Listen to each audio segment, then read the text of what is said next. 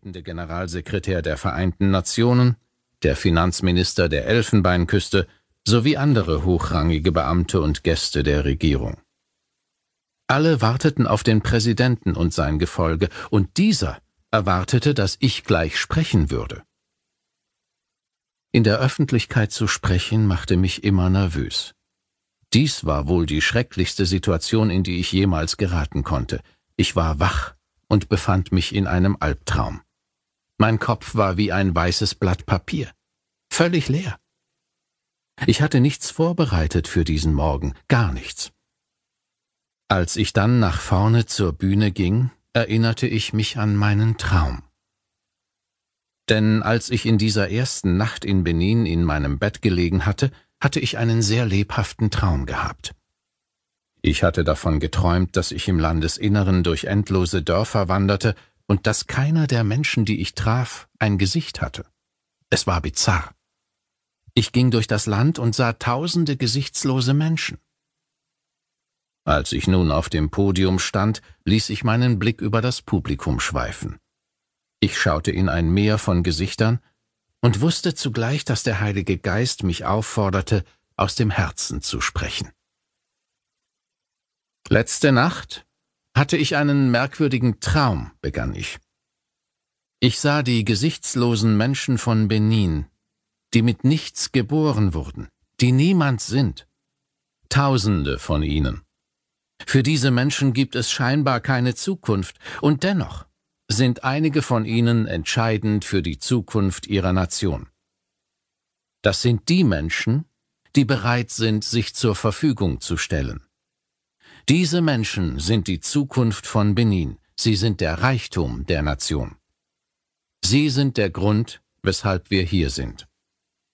Wir sind hier, um den gesichtslosen Menschen von Benin zu dienen. Was immer wir auch tun, Solange es sie nicht erreicht, ist alles umsonst. Sie werden von Gott geliebt und sind wertvoll für ihn.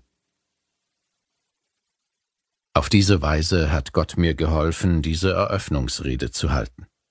Am darauffolgenden Tag traf ich den Präsidenten.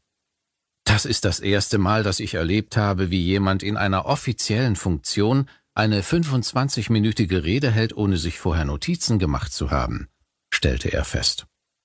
Nun ja, Sir, sagte ich lachend, Sie hätten mir mitteilen sollen, dass ich sprechen werde. Ich wusste bis kurz vor Beginn der Eröffnungsveranstaltung nicht, dass ich als einer der Redner vorgesehen bin. Was? fragte er ungläubig. Ich erzählte ihm dann, wie Gott mir den Traum geschenkt hatte, den gesichtslosen Menschen in Benin zu dienen, den Niemanden dieser Welt, die ihm so viel bedeuten. Die Bibel sagt, die Ersten werden die Letzten sein und die Letzten die Ersten. Wir sollen niemals die kleinen Leute verachten. Wir müssen ihnen genauso dienen wie den Staatsoberhäuptern. Dort in Benin erlebte ich wieder einmal dieses entscheidende Prinzip. Wenn wir in den kleinen Dingen treu sind, schenkt Gott uns größere Aufgaben. Alles, was wir tun, hat Gottes Verherrlichung und das Anbrechen seines Reiches zum Ziel. Bei allem, was wir erreichen, ist die Liebe und Gnade Gottes viel entscheidender als unser eigenes Bemühen. Ohne Gott bin ich nichts.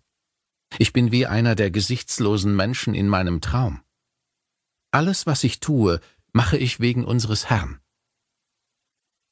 Meine Zeit in Benin gehörte zu den Erfahrungen, in denen dies besonders deutlich wurde. Es begann mit meiner Verantwortung als Leiter der Arbeitsgruppe Geschäftsleute, die Teil einer bedeutenden Konferenz im südafrikanischen Pretoria war.